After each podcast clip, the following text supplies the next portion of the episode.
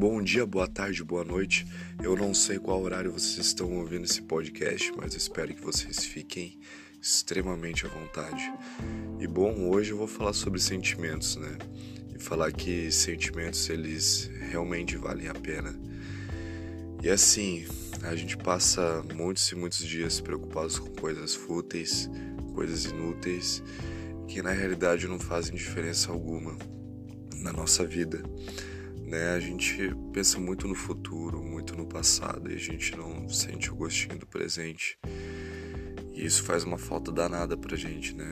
A gente não. São coisas muito tóxicas pra gente ficar preso no, no passado, é... visionando muito o futuro, tá ligado? E não vivendo o presente. Isso é muito ruim pra gente, né? E de vez em quando a gente mergulha na angústia na tristeza e de repente tudo parece não fazer mais sentido, né? E a gente percebe o quanto nossas vidas são vazias e sem cor e que tudo gira em torno do nosso egoísmo, do nosso próprio umbigo, se é que vocês me entendem, né?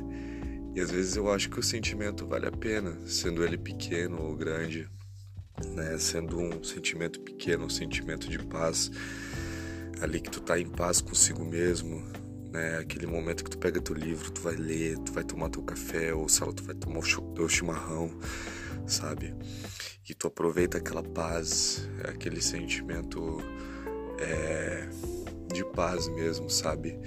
Ou aquele sentimento de euforia de tu tá com teus amigos, tu tá, tá se divertindo, aquele sentimento que te transborda, assim, alegria mesmo, né? E uma vida sem, sem sentimento, sem sentir, é, sem nada disso, é uma, uma vida sem gosto, né? E o sentimento traz o, o, o gosto de o gosto de, de viver pela vida, né?